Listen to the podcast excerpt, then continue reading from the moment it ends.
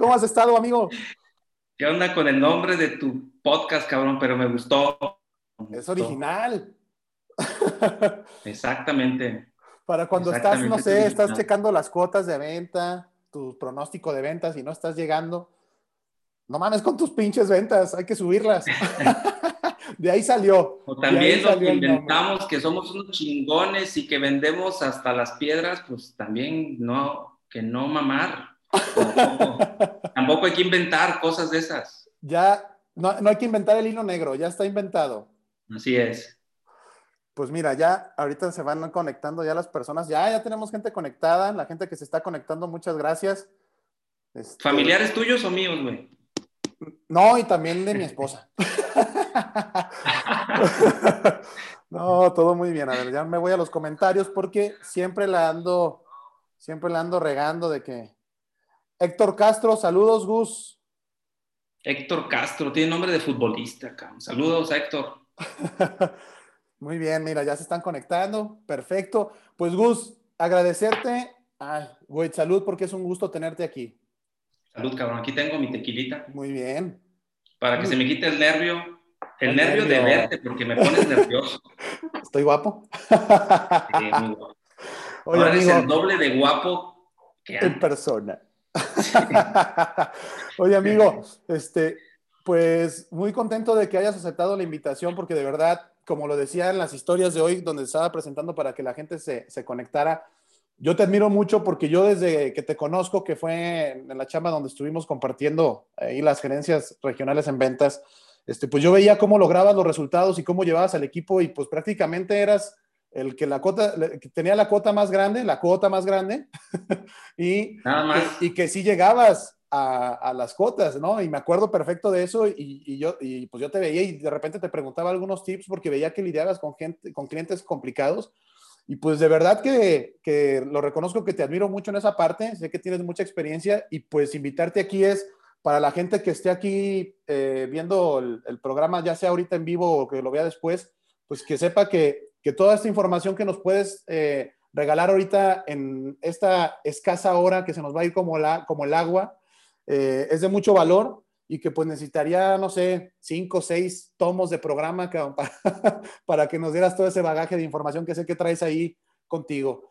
Y pues bueno, para empezar, me gustaría preguntarte, como siempre, a todos los invitados, ¿quién es Gustavo Monreal y cómo ha impactado en tu vida las ventas o el que te hayas relacionado en esta parte tan bonita de las ventas, Cabo? Bueno, yo, pues, pues, soy Gustavo Monreal, este, en la parte que igual les puede interesar a, a, a, estos muchachos y muchachas es, es que soy un vendedor que tiene más de 25 años en las ventas y, y que soy una persona muy feliz con lo que hago y a lo que me dedico. Muy bien, eso es importante. Este, yo adopté las ventas como una forma de vida. Este, y hoy día tengo un músculo muy desarrollado en ventas. Eh, y son cosas que a lo mejor ahorita voy a compartir. Aquí traigo anotado, tengo aquí mi, mi acordeón de muchas cosas que quisiera compartirles. Este, pero me di cuenta que el ser vendedor, híjole, son muchas cosas. Eh, es un trabajo fácil, pero a la vez también es complicado. Y entonces trataré en este tiempo de poderles compartir eh, las cosas buenas que he logrado de las ventas, pero también en cosas que me he equivocado y cómo les he dado la vuelta, ¿va? Eso es de mucho valor, mi estimado Gus, y muchas gracias por quererlo compartir. No siempre se gana, y para muestra mi Cruz Azul, que ahorita juega las nueve contra los Pumas, que gana todo menos las finales. no, pues mira, el América se cubrió de gloria. Ándale, ya no va a jugar contra la América, por lo menos ya no, ya, tenemos eso a favor.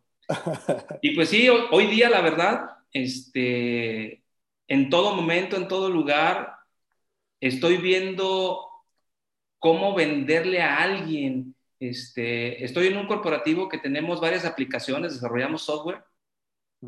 Y entonces ando viendo entre con la gente que trato cuál le puede servir, no cuál le quiero vender. ¿Cuál le puede servir a, esa gente con la que estoy interactuando? También tenemos unas, unas tiendas de cosméticos y, y con la gente que, con las muchachas y mujeres con las que, con las que tengo contacto, de poderles platicar de los productos que, que yo tengo en mis tiendas. Las asesoro y más que quererles vender es aconsejarlas y a final de cuentas a la que convenzo terminan, terminan comprando lo, lo que vendemos. Que estarás de acuerdo, eh, te, voy, te, voy, a interrumpir un poquito porque es, esos puntos y esos matices que estás dando ahorita son muy importantes para la gente que se obsesiona con vender. Y creo que, que, tú y yo somos, aunque tienes más experiencia que yo, somos de la misma generación de ventas donde nos tocó transformar el pensamiento de yo quiero vender, a, ¿cómo le ayudo a mi cliente a que me compre? Y esa parte es fundamental en el mercado de ahorita. No era antes, sino hasta ahorita. Como tú dices, yo no le vendo a la gente, yo le ofrezco lo que más le sirve a la gente y por consecuencia se da la venta, ¿no? Sí, yo, yo para, para empezar, no voy a vender algo de lo que yo no esté convencido. Y no te voy a ofrecer algo si sé que no es para ti. Exacto. Entonces, bien de ti. desde ahí mi, mi, porcentaje de bateo se incrementa muchísimo, porque no ando gastando mi tiempo ni mi saliva, ni le ando quitando el tiempo a alguien este, que no es el mercado al que yo me tengo que dirigir. Mi trabajo ahorita es identificar de todas las opciones que tengo, qué le puede servir. Esa es la cosa, qué le puede servir a esa persona. No qué le quiero vender. ¿Qué le puedo servir? Porque si le sirve, me va a comprar una vez y muchas más. Exacto.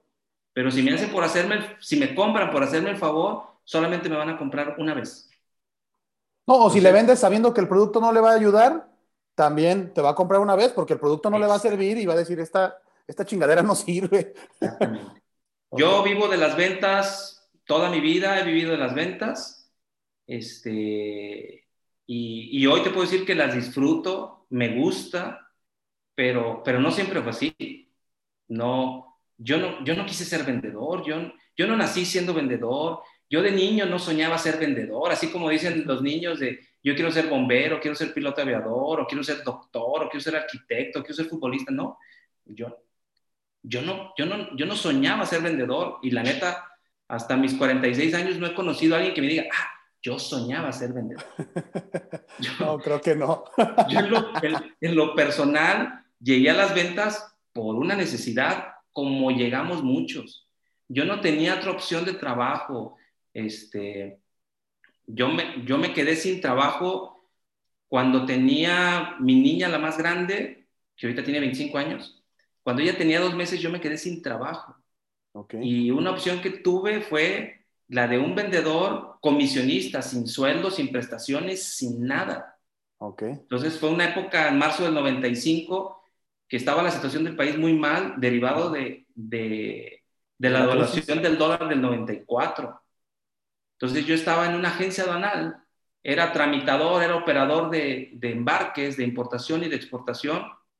Y, aparte, como estudiaba, este, pues de los que primero recortaron fueron los que trabajaban medio tiempo y yo era uno de esos.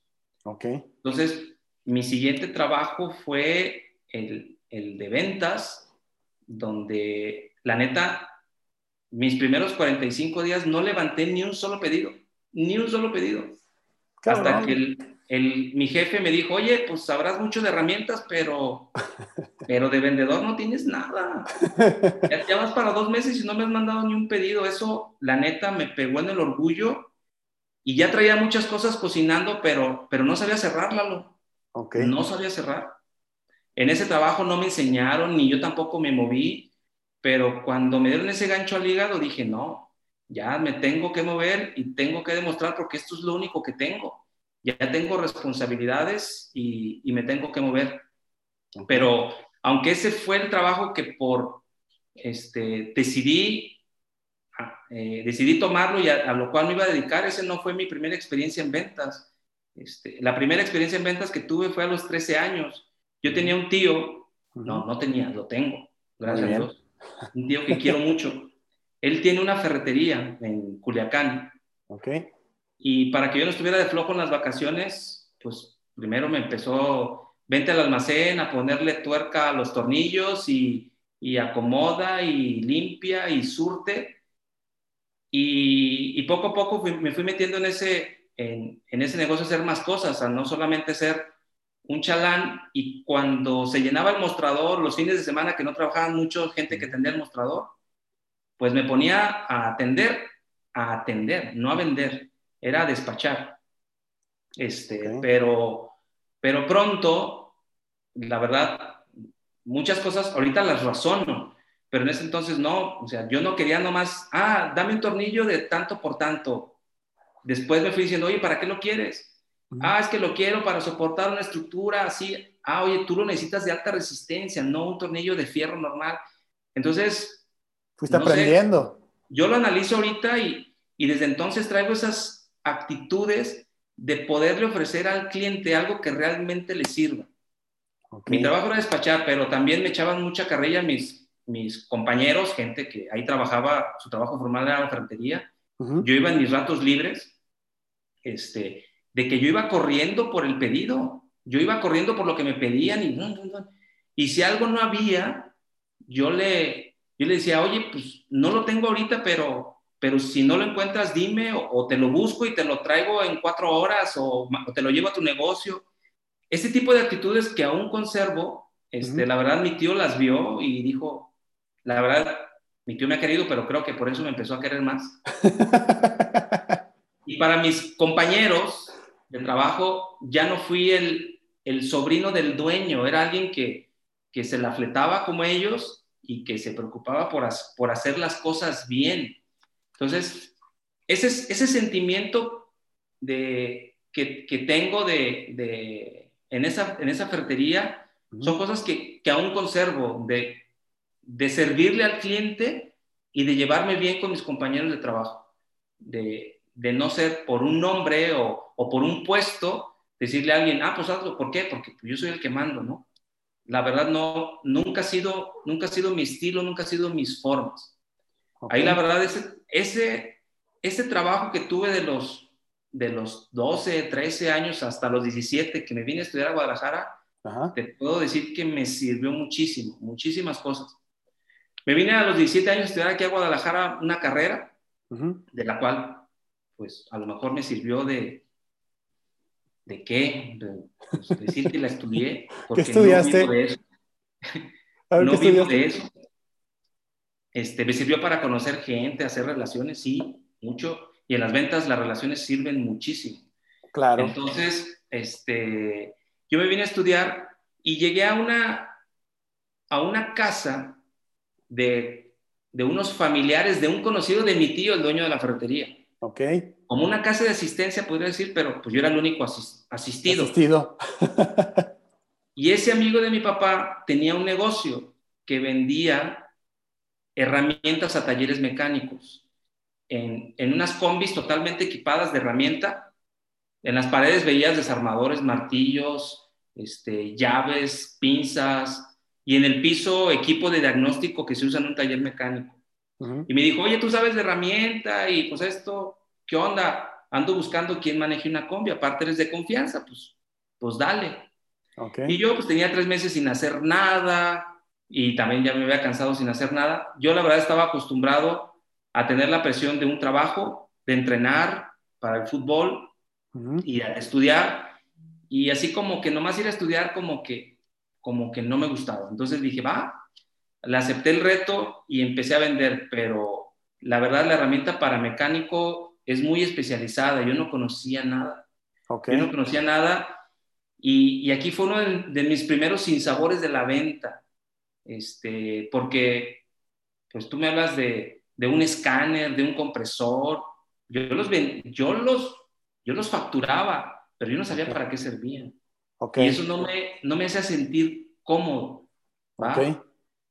tan no me sentía cómodo con eso que yo al primer cliente que ponía para visitar era el que me quedara más lejos, Lalo.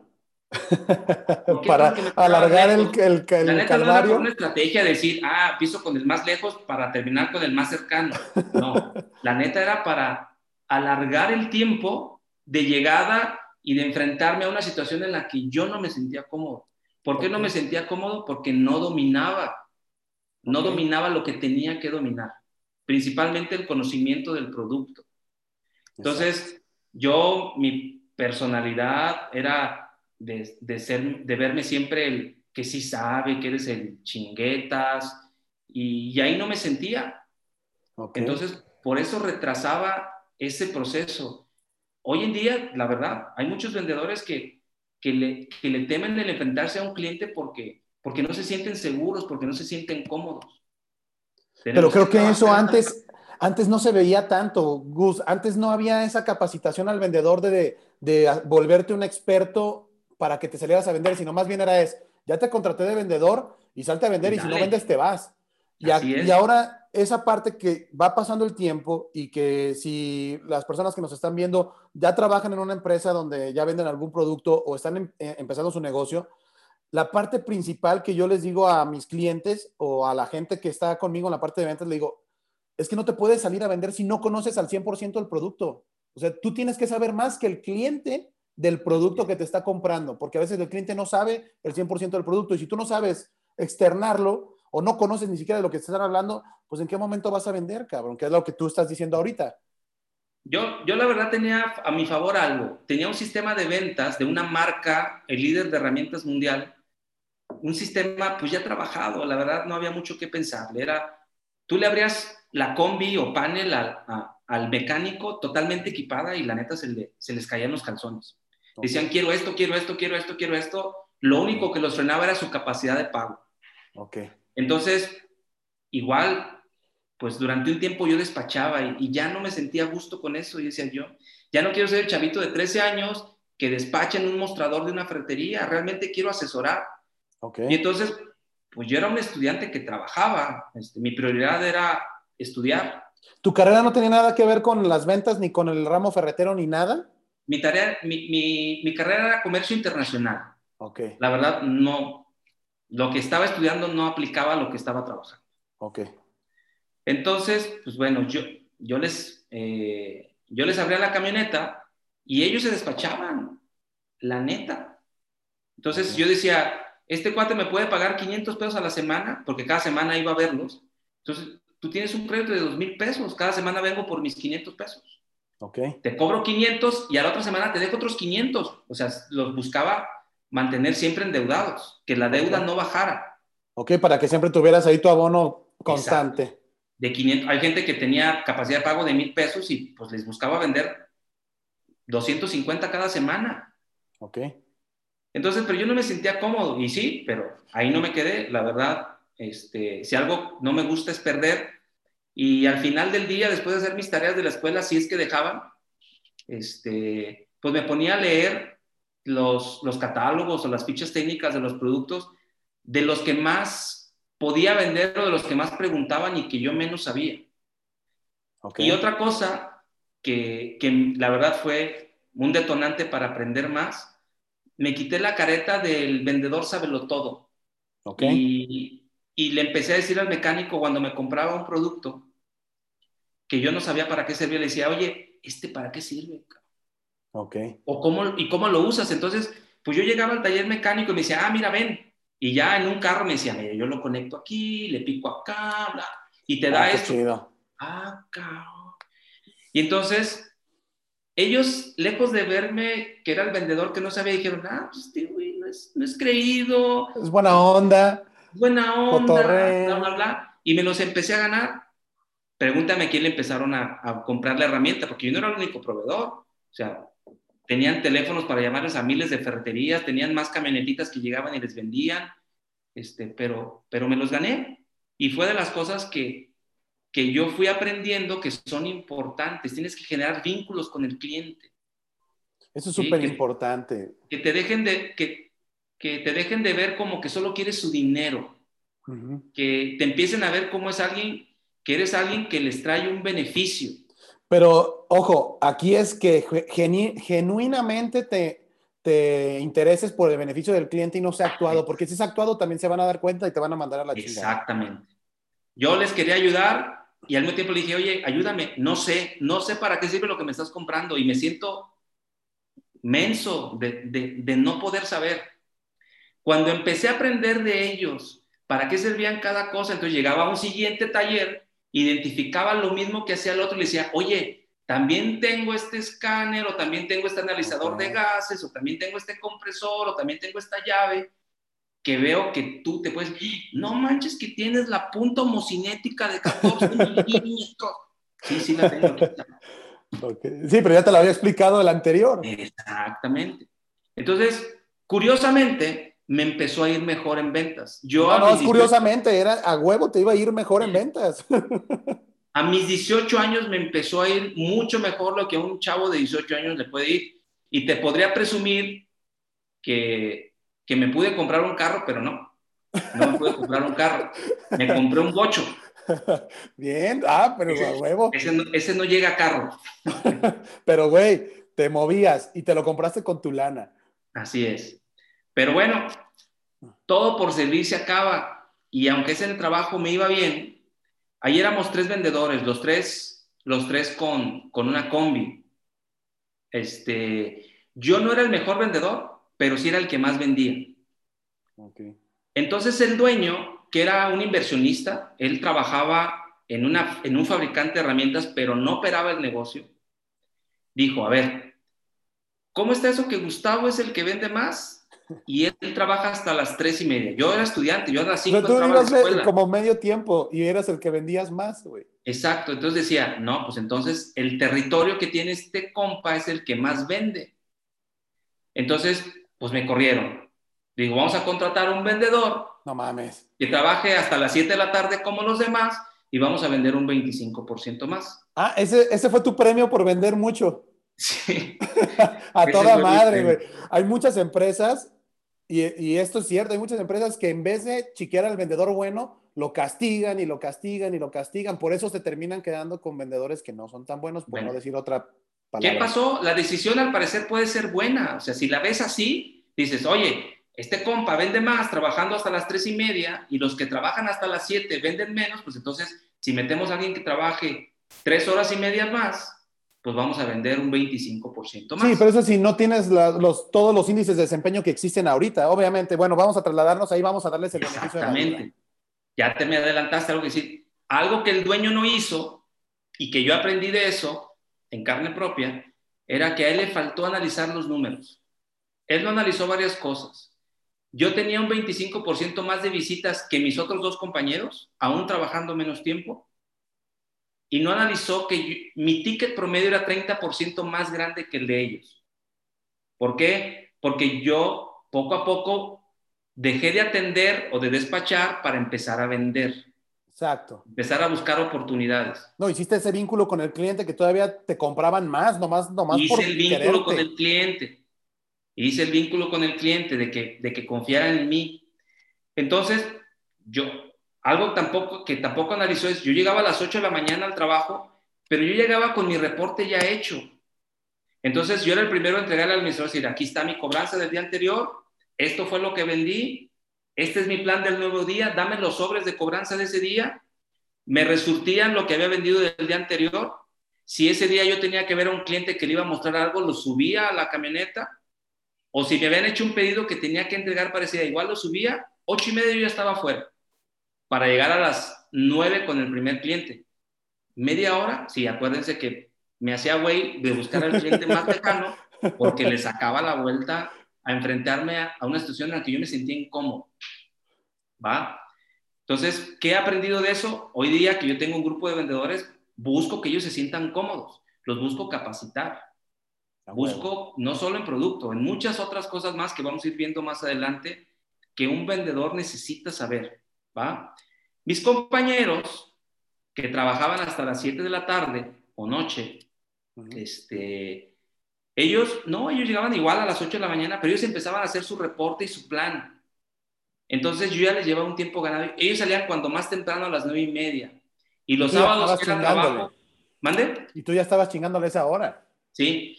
Y mi trabajo los sábados era estar en la oficina o, o, si tenía un cliente que me quedaba de ver en la semana, este, pues iba.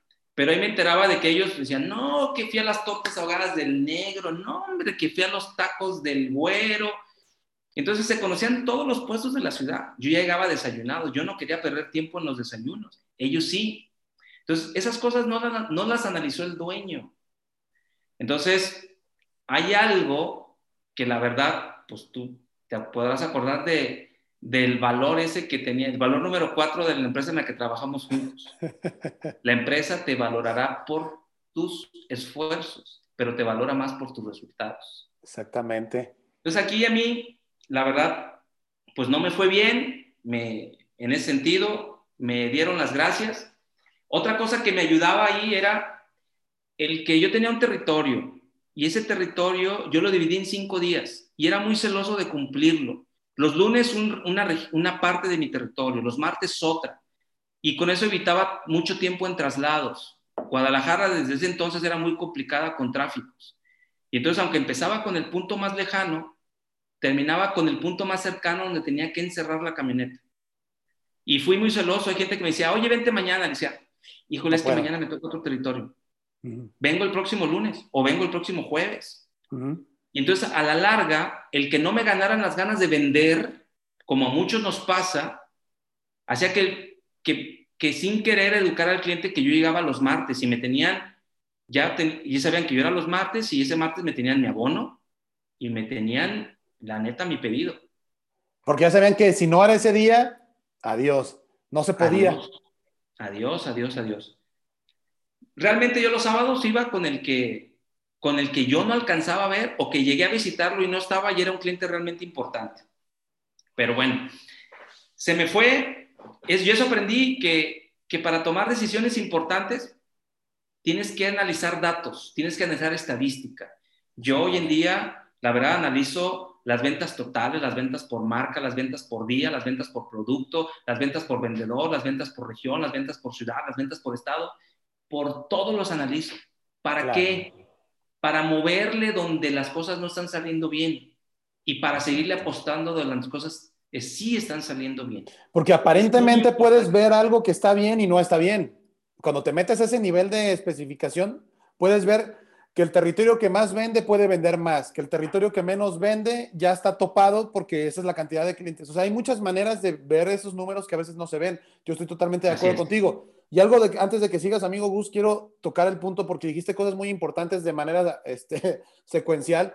Primero es, no sé si estés de acuerdo y si no, es válido, pero cuando a mí, por ejemplo, llego a empresas que me dicen, es que necesitamos aumentar las ventas, y llegas y es un desmadre y los vendedores son de ese tipo de que llegan y cotorrean con la de cobranza y se sirven el café y tardan una hora en poderse sentar a chambear. Lo único que les digo es, mira, es que está bien fácil. ¿Quieres aumentar 20% tus ventas en menos de un mes? Pon orden en tu área de ventas y, que el gerente se encargue de ver todos los resultados, los analice y, traiga al, al, día la venta y de cada uno de su gente. Y en ese momento tú vas a aumentar 20% sin ninguna estrategia de marketing, ni de promociones, ni de nada. Así es. no sé si estás de acuerdo. Son totalmente importantes. Hoy día tengo un año trabajando en las ventas en el e-commerce y, y los software están tan adelantados que yo puedo ver a qué horas es la que me compran más. Exacto. sobre qué dispositivos es los que me compran más, si es, un, es en un celular o en una laptop. Entonces, eso me permite planear estrategias. Entonces, si una persona, yo veo que se conecta a las once y media de la noche al Internet, a su Instagram, a su Facebook, a esa hora le mando publicidad de los productos que yo vendo. Entonces, eso me sirven los datos. Para eso me sirven los datos, para saber cuándo atacar. Y ahorita más adelante vemos que uno como vendedor que, que quiere lanzarse como el borras o como un caballo así sin... A donde apunta el guarache, yo digo. Es, vende cuando, cuando quieras, cuando se pueda, al que se deje, al que vaya pasando y eso no está bien. No está bien. No, ya a lo mejor en algún momento muy remoto tú te ponías en un lugar, es más, yo conozco señores que están ya grandes, que yo los he platicado con ellos y dicen, no, es que yo llegaba al hotel, me sentaba y le hablaba a los clientes, ya llegué aquí para que vengan a hacer su pedido. Ya iban todos, pero es que antes la oferta no era tan voraz, güey. Ahorita, no, ahorita el que vende es el primer cabrón que mandó, que mandó el correo. Si llega el de compras, a veces es, puedes tener 20 de lo mismo. El primero que lo mandó, güey, ya, pum, a este. O sea, ya el sentido de inmediatez es así. Y si uno no se acostumbra a llevar ese orden, no vas a poder lograr a tener ese sentido de inmediatez para atender a tu cliente en el momento que es. No, es el más barato, es el que es, el primero que llega, es el que está, es el que lo tiene. Ok. Exactamente. Una cosa también que aprendí esta chamba, más bien que no aprendí de esta chamba porque lo sigo siendo, es que eh, no hay que ser orgulloso. ¿Qué pasó? A los, este, pues este, este señor, el dueño de este negocio, era familiar de las personas con las que yo vivía.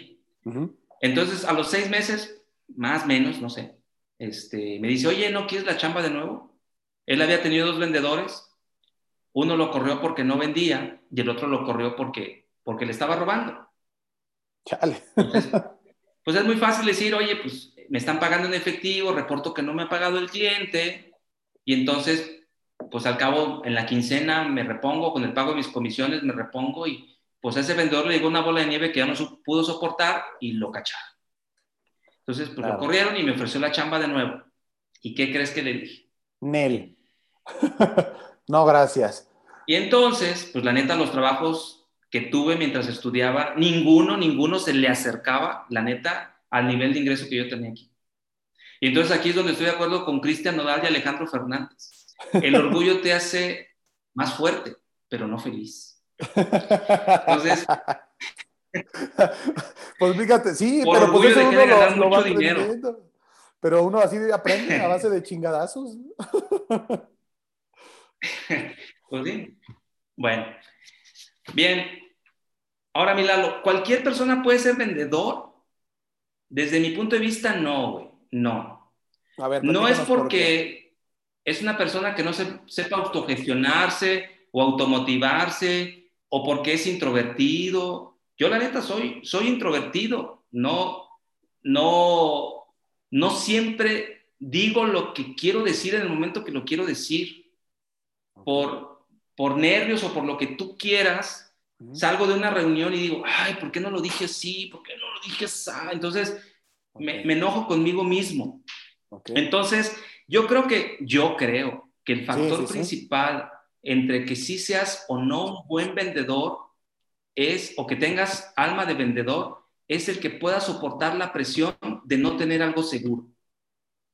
Hay mucha gente que podría ser un buen vendedor, pero al saber que, que no va a tener su ingreso seguro cada 15 días o cada viernes, hace que en ese trabajo no esté cómodo.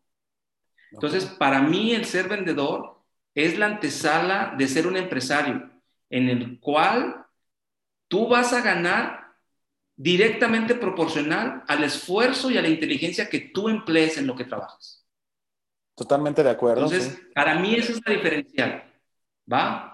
El aprender a automotivarte o autogestionarte, el tiempo te lo puede dar, pero desde mi punto de vista eso creo, creo que es lo más importante.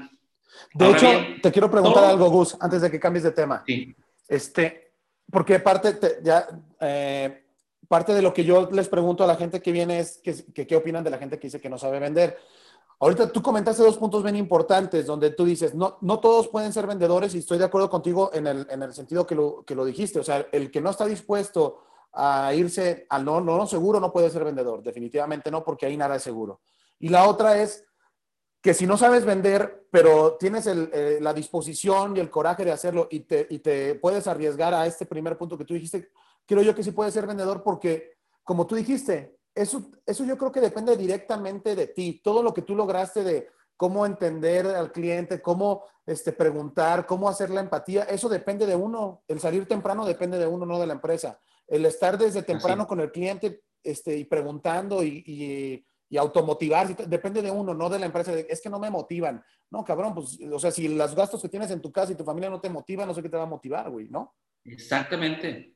O sea, eh, yo algo decía y a mis compañeros, donde fuimos tú y yo compañeros de trabajo, les decía, oye, si llegas al hotel al que vas a dormir, después de haberte levantado temprano, dejar a tu familia, tomar un vuelo, manejar, andar sin comer, con calor o con frío, todas las cosas, todas las cosas que pasas, y llegas al hotel y no vendiste, o sea, ¿te sientes bien? No, o sea, no, es que si estás teniendo tantos sacrificios, cabrón, que sirva de algo, que te sirva de algo eso de no ver a tus hijos o no ver a tu esposa o no ver a tus hermanos o de no jugar con tus amigos o de no comer a tus horas, que te sirva de algo, haz que valga la pena. No te puedes, no puedes terminar un día sin vender.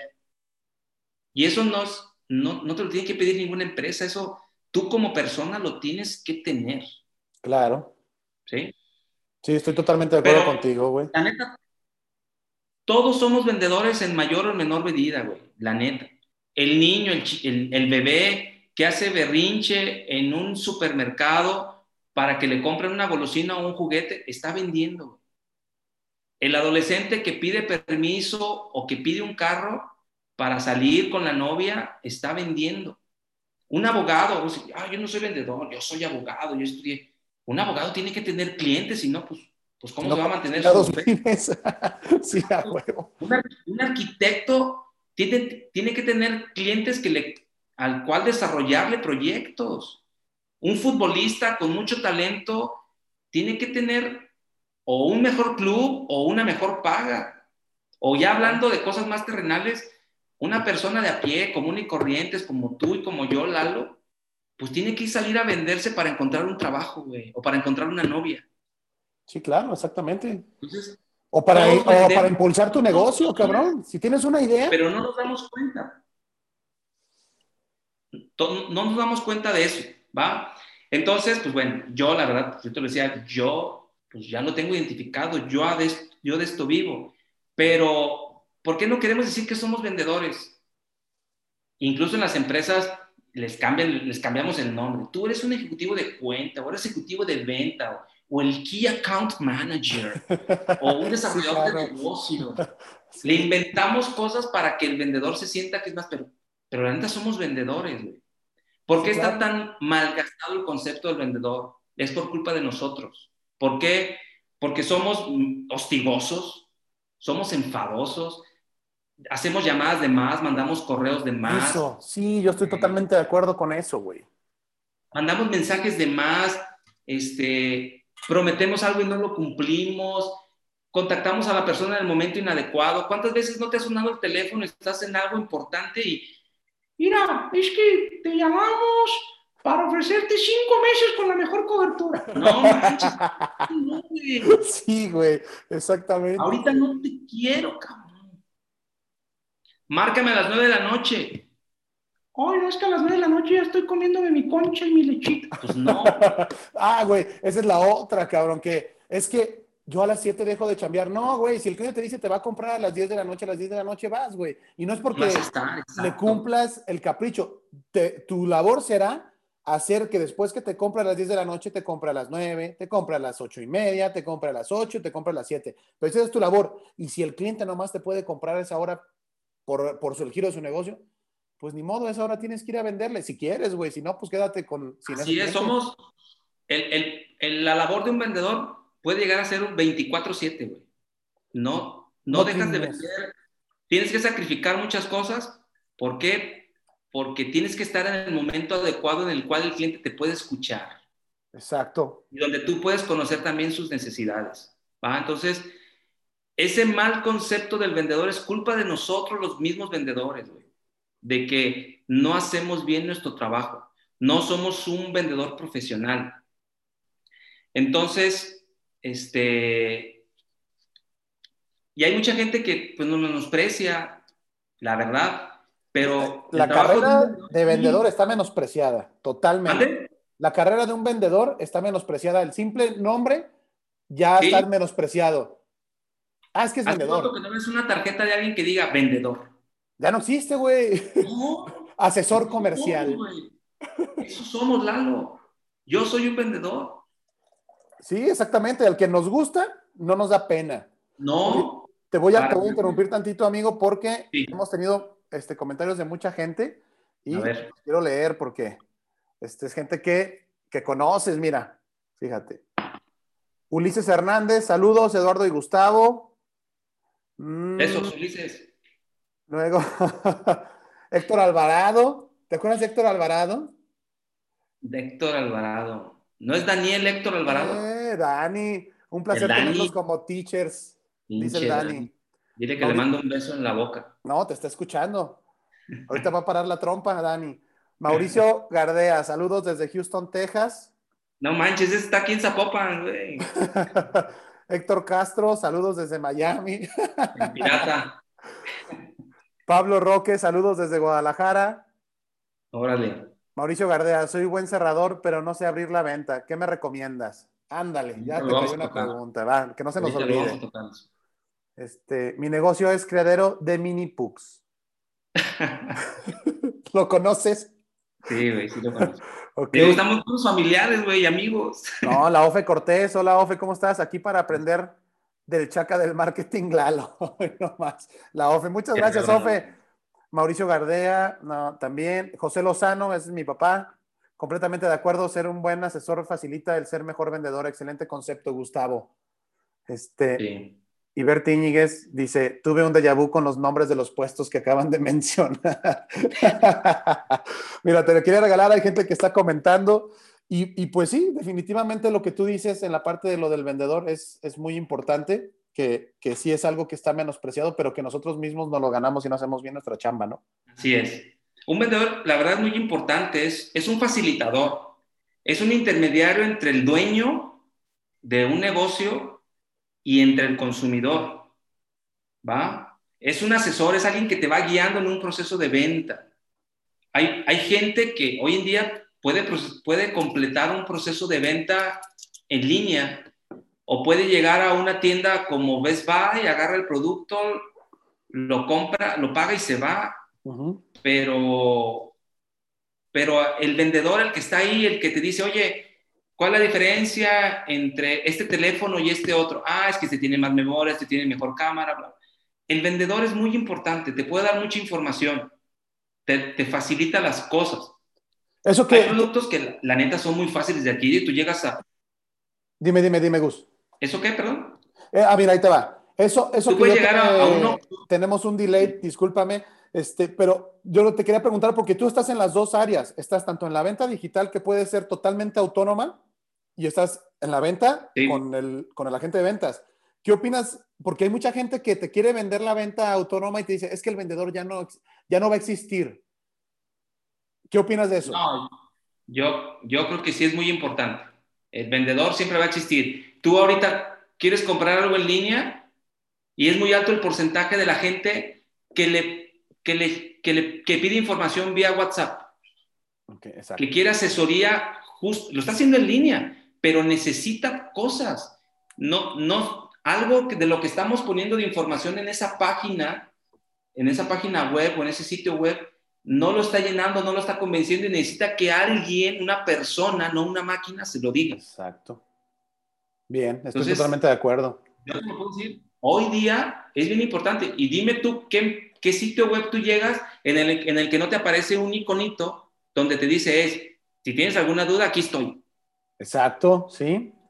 Y ahora la capacitación ha cambiado, porque fíjate que a mí me ha tocado ya mucho eso, donde la gente que es empática en el, en el face to face, por llamarlo de alguna manera, o en la venta directa, le cuesta trabajo ser empático en un mensaje de texto, cabrón. Y las ventas están migrando, como tú lo llamas, al mensaje por WhatsApp. Ahorita la herramienta de WhatsApp es fundamental para vender. Y ahorita el que quiere vender se tiene que capacitar por sí mismo, no esperar que la empresa pague a alguien para que vengan y te expliquen cómo. Tú métete y trata de, conocer más herramientas, medios o, prepararte para que logres lo que ya lograste en vivo, lo logres a través de una herramienta digital que es todavía más difícil, ¿no? Sí. La verdad, hay productos que son muy fáciles de comprar. Tú llegas a, un, a un este, y ya tú tomas tus abritas, tu coca, tu cerveza, y llegas y la pagas y, y tan, tan, ¿no? No requeriste porque tienes un producto posicionado en un establecimiento posicionado. Pero ¿cuántas empresas o cuántos productos pueden presumir de eso? La gran mayoría no, güey. No, exactamente. Hay cosas que son muy difíciles de vender y te pongo un ejemplo de, de algo de lo que he, he trabajado en los últimos dos años. Es un vendedor que te asesora en la compra de una casa mediante un crédito hipotecario. El vendedor que te ayuda con un crédito hipotecario es un compa que tiene que saber de valor de inmuebles, que tiene que saber de finanzas, que tiene que saber de políticas y procesos de bancos, que tiene que saber de avalúos, que tiene que saber de procesos notariales.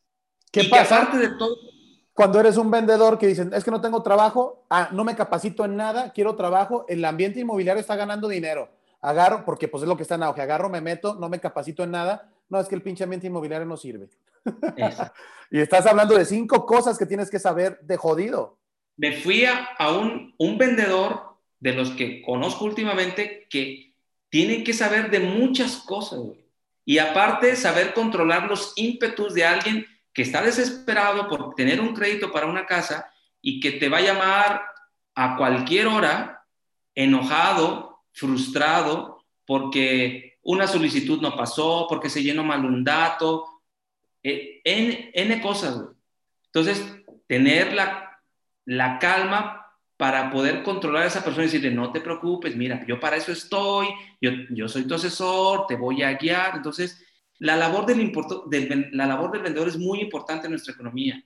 Y esa parte nosotros como vendedores nos la tenemos que comprar, de que nadie nos está haciendo un favor. Cuando yo busco que alguien me haga un favor, me lo pueden hacer, pero una vez nada más. Si yo quiero tener un negocio por mucho tiempo, no puede ser por un favor, tengo que entregarle un beneficio a esa persona. Exacto. Ah. Bueno, este, ya mencionamos la parte del e-commerce. el e-commerce, pues tú como vendedor tienes que tener en esa, en esa página toda la información y llevar de la mano al consumidor para que complete el proceso de compra. Y eso ah. también requiere de magia, no es fácil. Exactamente, eso que estás tocando ahorita es muy importante y fíjate que algunas personas me mandaron mensaje antes de que fuera la plática preguntándome eso este, y lo preguntan mucho, y tú que ya estás en ese medio y que ya tienes experiencia, eso que estás diciendo es muy importante. Ahorita con toda esta pandemia y todo, mucha gente se está lanzando a vender productos en línea, ¿ok? Y la gente, este, a veces no logra el resultado de vender rápido. ¿Por qué? Porque se imagina de, no, pues es que nomás hay que subirlo a Amazon, nomás hay que subirlo a Mercado Libre y se va a vender solo, güey. Pero te metes a ver los perfiles de los productos y, y, son deficientes. Incluso yo estoy aprendiendo de eso. Yo no soy un experto en eso, y me meto para, para aprender, pues me empiezo a comercializar productos en esas plataformas para ver cómo, cómo chingado se le hace. Pero tú que ya eres experto en eso, me gustaría que nos dieras una, una, unos tips de cómo podemos hacer que, que, nuestro producto tenga mejor vista y, impacte más a la gente cuando lo, lo, subimos a un marketplace. Lo voy a tratar de ejemplificar rápido, Lalo, en, con, con un Oxxo, ¿va? Va. Imagínate que tú quieres vender un refresco y no eres la Coca-Cola. ¿Va? Entonces tú llegas y convences a la cadena OXO de poder tu refresco en, el OXO. Tú dices, ya, ya entré a OXO, ya voy a empezar a vender. No, espérate, porque el, el refresco que está en el mejor refrigerador y el que está en la mejor posición es la Coca-Cola. Exacto. Entonces, si tú no haces inteligencia, si tú no le mueves, si tú no haces publicidad, Mientras Coca-Cola no falle, tú no vas a vender nada. Tú vas a estar en un Oxxo, pero en el refrigerador en la parte de atrás donde nadie te ve. Exactamente eso pasa en un marketplace como Amazon, como Mercado Libre, Linio, Claro Shop o todos esos. Ok. ¿Va? Tú puedes estar en ellos, pero si tú no le metes inteligencia, si tú no le metes publicidad, si tú no te asesoras, sí vas a estar en el Oxxo, pero en una parte donde no te ven. Nada te garantiza el que ya estés en Amazon que vas a vender. Y esa es la parte que toda la gente piensa, ah, ya estoy en Amazon, ya voy a vender. No, es, estás compitiendo contra mucha gente que se está subiendo. El e-commerce se nos adelantó cinco años. O, claro, a lo mejor hasta más, Con este movimiento. Entonces, el e-commerce, igual, si me invitas otro día, platicamos más de eso, porque esto es otro mundo. Hay que meterle también inteligencia, hay que meterle publicidad, hay que saber cómo tener interacción con el cliente, cómo responder. Hay que saber que lo más importante es que no te puede faltar el producto, cómo saber posicionar. O sea, tú entras con un producto y, Amazon generalmente te pone siete páginas. O sea, hay un, hay un promedio, un promedio, hay una estadística que dice que el 95% de las compras que hay en un marketplace como Amazon están en la página 1. O sea, ¿qué le dejamos a la página 4 o a la 7, güey? No, pues ya nada. Nada. Entonces no es garantía el que yo esté en Amazon, el que ya voy a vender. Sino que tengo que trabajar, como tú dices, tengo que meterle inteligencia, tengo que trabajar mis... ¿Qué, eh, ¿Qué te refieres? ¿Como trabajar mis copies, trabajar las fotos que muestro, trabajar la información, cumplir todos los requisitos, todo esto? Exacto. Tienes que saber, pues, colocar las fotografías adecuadas, los textos adecuados, tener inventario. Y ya que estés con todo lo que necesitas de información para arriba, tienes que pautar. Tienes que saber cómo llegar para que te vayan posicionando. Tienes que vender, tienes que buscar la calificación del cliente para que esa calificación del cliente, la gente ya cada, cada vez más entra a los comentarios y dicen, ah, este producto sí me lo entregaron bien, me lo entregaron en tiempo, fue lo que yo esperaba, el, el, el proveedor este, no me quedó y me lo cambió y no me cobró más.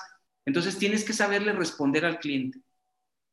Hay gente que dice, no, pues, pues él pidió mal, pues, pues que ya, yo no le pago seguro va a venir un comentario en tu contra y alguien lo va a ver.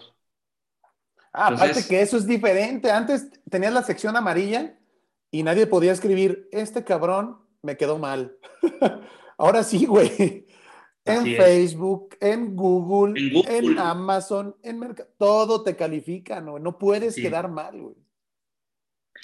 En fin, pues bueno, si quieres otro día, Lalo, platicamos sobre el sobre el e-commerce y sobre la venta en plataformas de este tipo. ¿va? Estaría muy chido, pero aquí, ¿sabes qué sí haría, Gus? Haría, y te tomo la palabra y lo vamos a publicar y que des una pequeña plática de eso, pero que se registren y que sea una plática cerrada para que vayan y también este, tú puedas este, armar bien tu tema. Incluso si después puedes armar un curso, este, que ahí nos des los informes para inscribirnos. Eso estaría muy chido porque créeme que hay, hay mucha información que, que uno da por hecho y no, puedo, no podemos ser expertos en todo. Entonces necesitamos este, gente que sabe para que nos, nos ayude a, aprender cómo manejar este tipo de cosas porque es lo de hoy y si no lo sabemos usar, pues estamos fritos.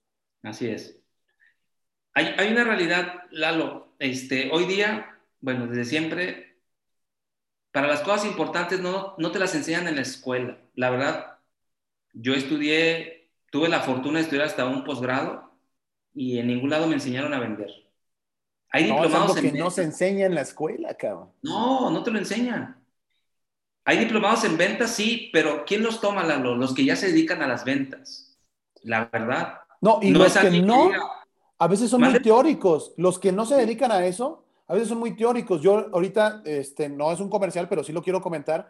Ahorita estoy este, por impartir un taller de planeación estratégica comercial y es teórico práctico. La mitad lo haces ahí porque si no lo haces no lo aprendes. Y ahorita todo es práctica. Y como tú dices, o sea, a veces la teoría no te enseña a salir a la calle y darte de topes, güey. Así es. Entonces, pues bueno, las cosas importantes, la neta, no nos las enseñan en la escuela. Una es las ventas, otra es una educación financiera de qué hacer con el dinero. Por eso hay, tanto, hay tanta gente que se sacó la lotería o que son futbolistas o deportistas de cualquier índole y tienen mucho dinero mientras lo están ganando, pero después lo pierden. No, tenemos, no sabemos qué hacer con el dinero. no sabemos manejar créditos. Entonces, eh, ese tipo de cosas no nos las enseñan en la escuela. Y otra cosa importante que tampoco nos enseñan en la escuela es, no nos enseñan a ser papás, cabrón, y, y aprendemos a chingadazos. Exacto. Entonces, las ventas así son. De verdad, yo no he encontrado algo, alguien que, que te enseñe. Y la verdad, quien toma esos cursos es alguien que ya está metido en eso, pero... Que se quiere preparar más aparte. Está metido y quiere aprender más. Así es. Que es un porcentaje pequeño. Pequeño. Lamentablemente no hay esa, esa cultura de estarte este, metiendo a conocer más y más y más en las ventas. Uno se mete a una, o sea, yo conozco vendedores que, que te presumen, es que yo llevo 30 años en esta empresa vendiendo lo mismo no me vas a venir a decir qué hacer. No, cabrón, lo que tú sabes de ventas ya no existe, güey. O sea, los que te compran es porque son tus amigos, güey. Pero ya, si tú sales de aquí por algo, si la empresa truena o algo, y tú no te capacitas, ¿qué vas a hacer, güey? Con tus 30 años no vas a hacer nada, güey. Porque no saliste de, la misma situación que, lo, que del estado de confort. Es decir, no, el estado de confort era que abrieras la combi y te compraran y ganar tu dinero y, y ponerte al lado, esto cuesta tanto, tanto ese es el confort. La otra es, ah, tengo que aprender más para vender más. Y eso creo que... El común del vendedor es, ah, ¿no me capacitan? Ah, pues yo no hago nada. No. Un vendedor tiene que leer libros, asistir a conferencias, leer artículos de internet, este... Pero por sí mismo, por sí mismo, pagar porque pagar él de su dinero por capacidad. No le invertimos, la neta. No le invertimos. El vendedor dicen, no, no, eso me dé la empresa. Entonces, no lo hacen por ellos mismos. Ellos son su principal activo y no lo están actualizando. Ni manteniendo. No le están invirtiendo a su principal activo, que es su cabeza. Incluso me atrevo a decir que los, los que ni siquiera no le invierten a su cabeza, no le invierten a su cuerpo, no le invierten a su comida, y desde ahí todo eso es un ecosistema malo para ver si logras o no logras las vendas. Exacto. Entonces, pues bueno, este, un vendedor, la verdad, la verdad, la labor o la función de un vendedor te, te, puede ayudar a que avances más rápido en lo económico que, que otras profesiones que no se dedican a las ventas. No quiero mencionar ninguna porque no quiero menospreciar ninguna, todas son valiosas, pero esos que ganan 15 mil, 20 mil o 25 mil pesos seguros al mes, estás limitado a eso. A mí me ha gustado el puesto del vendedor porque desde, desde que empecé dije, yo, yo, yo necesito para ganar, no sé, 20 mil pesos, pero yo quiero ganar mínimo 30 para poder crecer, para poder elevar mi nivel de vida, porque quiero viajar, porque quiero ir a tal restaurante, porque quiero vestir, porque quiero meter a mis hijas a tal escuela, por lo que tú quieras y gustes, porque quiero ahorrar, porque quiero invertir en un negocio. Entonces, de verdad es algo que, que puedo rescatar de, de, lo bueno que he hecho en mi vida es el decir, yo quiero ganar esto, ¿cuánto tengo que vender? El vendedor dice, no, ah, me pusieron una venta de esto, ah, con que logre eso. Oye, ¿eso te da para vivir lo que tú quieres? No, pero me hace conservar mi trabajo. Exacto, no, y que incluso, porque yo me, yo digo, y esta te la debes de saber, pues eres old school en ventas, este, los vendedores que llegan a su cuota y se guardan las ventas para empezar el mes mejor. Güey, mételas para que ganes más ese día, güey. y después ganas más. Pero yo no entiendo por qué se administran de esa manera. Yo, es falta de, de, conocimiento, o sea, de decir, güey. Mentalidad. Vende más, vende más ahorita para que ganes más. Eso es mentalidad, la neta.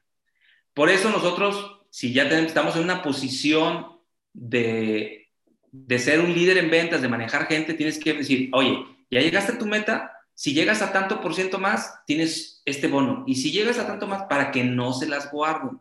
Porque mucha gente no, no, no piensa, no piensa esas cosas y, y por, hay que ponerle esas cerecitas para que, para que busquen avanzar un poquito más. Y a ver si lo entienden por sí mismos, ¿no? Oye, Gustavo, fíjate que ya llevamos mucho rato de programa ya, es las, son las Quiero, quiero preguntarte algo, güey. No, no te voy a preguntar algo, yo ya sé que no. Pero está tan bonito tu fondo que parece que lo pusiste en el Zoom, güey. pero quiero que la gente vea que es real. parece irreal, mira. Ah, sí es real. Para la gente que está viendo el Zoom, no, no es de los de mentiras que puedes poner atrás. No, no, no. no, ahí está. El resto de la oficina, ahí está, mira. Ahí está. Muy bonita. Oye, cabrón, créeme que hace falta tiempo para que para que nos platiques todas las experiencias que, que tienes en ventas. No, creo, que fue un bombardeo de información bastante chingón y te agradezco esa apertura y esa sinceridad con la que platicas todas las cosas porque créeme que también hace falta en, este, en estos tiempos gente que, que ayude a los demás a que, sean, a que, a que aprendan a vender, a que sean mejores porque te dan la información pero se la guardan para venderte el curso.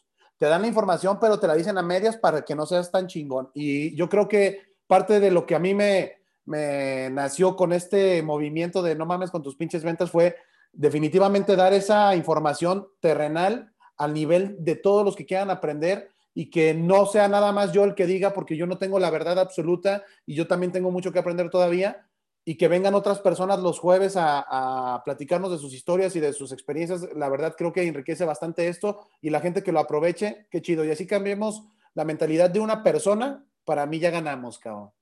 Es lo que, yo te dije, ojalá, yo, yo estaba muy, estaba y estoy muy nervioso por estar en esto, no estoy acostumbrado, este, pero yo lo que te dije antes de que nos conectáramos es, con que impactemos a una persona, güey, con eso, estaba nervioso porque tengo que buscar impactar a una persona a que algo de lo que diga le, le funcione o le cambie la forma de hacer las cosas, ¿va? Me quedaron muchos más tips y más cosas por, por compartir. No lo sé, cabrón, porque tienes este, así. pero igual otro día lo podemos hacer, me invitas y le seguimos. Me gustaría mucho que volvieras a venir, cabrón, porque traes información de terminar, más. porque ya empezó el juego del Cruz Azul. Ah, vale, dale, dale. no te creas.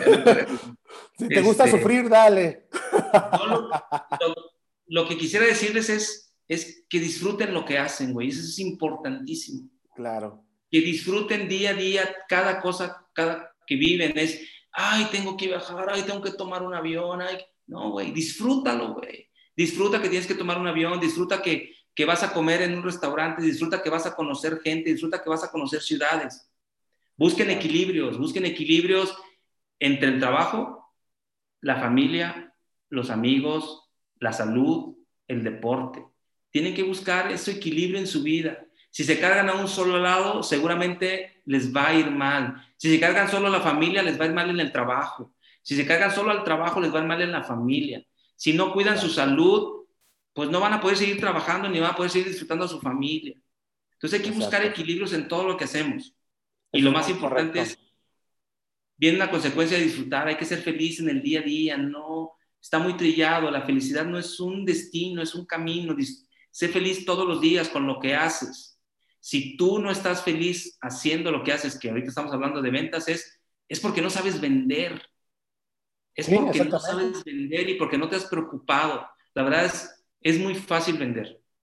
Es muy fácil vender. No se necesita nada más conocer del mercado. Las ventas es, es un negocio de personas, güey. Un vendedor tiene, tiene que ser un psicólogo. Pero bueno, son temas que no llegamos, que más adelante... Está, está, muy bien y tienes toda la razón. Y quiero rematar con un tema que se me olvidó preguntarte y te quería preguntar y lo tenía aquí anotado pero estuvo muy bien la secuencia de todo lo que nos dijiste, que la verdad no cabía la pregunta, pero antes de que terminemos te la quiero hacer, porque hay gente que yo les digo y piensan que es, es este, eh, mamada mía estar diciendo que el cronograma de tu tiempo como vendedor tiene que ser eh, responsable y lo tienes que cumplir, como tú bien lo dijiste, yo cumplo mi, mi programación. De repente yo llego con vendedores que hacen ruta local. Vamos a hablar de Guadalajara, zona metropolitana de Guadalajara. Es que no te puedo decir que, a quién voy a visitar el miércoles porque me pueden cambiar la cita, güey.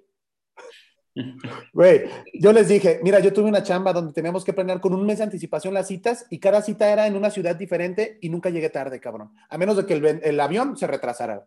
Era la única manera de que yo llegara tarde, porque yo planeaba mis tiempos hacer eso. ¿Tú qué opinas de eso? Porque yo sé que tú vienes de la misma escuela de hacer eso, güey es, básico no buscar excusas, güey. Es, tienes que buscar resultados. Es eso. Y entonces, entonces, si tú te vuelves importante para un cliente, tú le puedes decir a un cliente, oye, yo estoy en Guadalajara, voy a ir a Ciudad Juárez, voy a ir el 15 de diciembre, ¿me puedes recibir a las 10 de la mañana? No, es que no puedo. Ah, no te preocupes. Entonces, antes voy y veo otro cliente. Entonces le dices, ¡Ah! no, tiene que venir primero conmigo. Sí, güey, ven, ven tu primer. Es más, yo voy al aeropuerto por ti. Y ya te voy a comprar tu cuota para que ya no vayas con el segundo cliente. es eso, sí, parte de la función de un vendedor tiene que saber planear. No, y ordenar su tiempo. Tienes que ser hábil en tu tiempo, porque si no eres hábil en tu tiempo, eres impuntual, este, no eres, no eres este, constante, no vas a poder ah, llegar a niveles altos en ventas. Definitivamente no, ya sea tu negocio o en una empresa en la que trabajes. No, tú me digas, porque estás de acuerdo conmigo que tú puedes planear hasta tu, tu trimestre en citas si te lo propones. Sí. Nos quedó pendientes, tenía varias pepitas que compartirles, pero pues qué bueno para que me invites una próxima, me gustó. Ah, qué bueno, no, pues gracias a ti, cabrón, a mí me gustó más. para, para el próximo año o en otra ocasión me invitas, Lalo.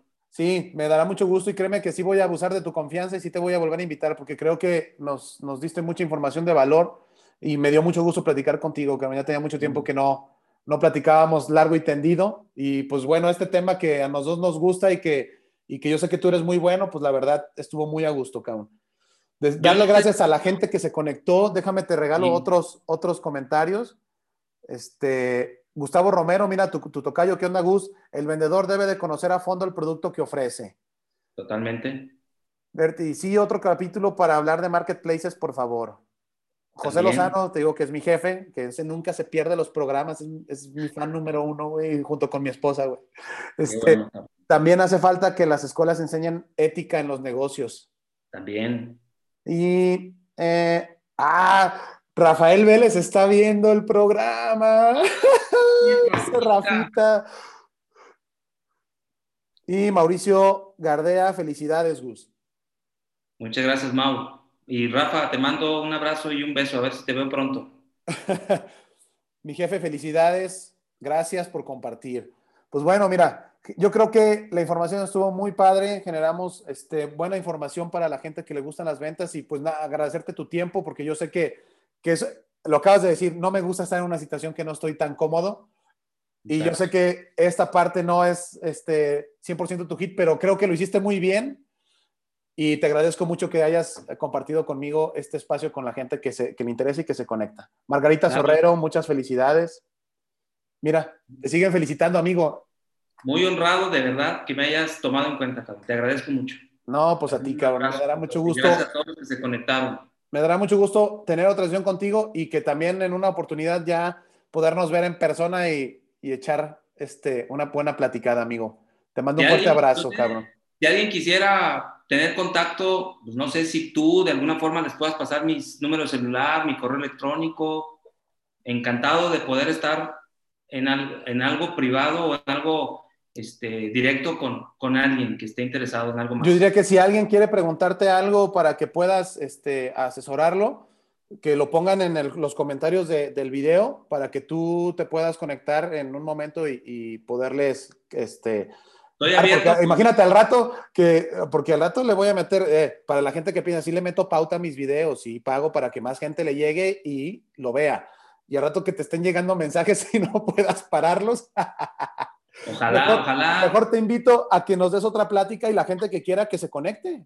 Si yo puedo servirle algo. güey. Es gratis, se puede conectar mucha gente, güey. Yo puedo, puedo seguir estando aquí, me gusta y si puedo aportar, mejor. Muchísimas gracias, amigo. Y te voy a tomar la palabra y vamos, si un día tienes tiempo, hablamos mucho de marketplaces y este y será también una satisfacción tenerte aquí con nosotros, cabrón. Te mando un fuerte abrazo. Igualmente, Milalo. Abrazos. Muy bien, que tengas muy buena noche, amigo. Gracias a todos los que se conectaron. Gracias a todos. Bye. Bye.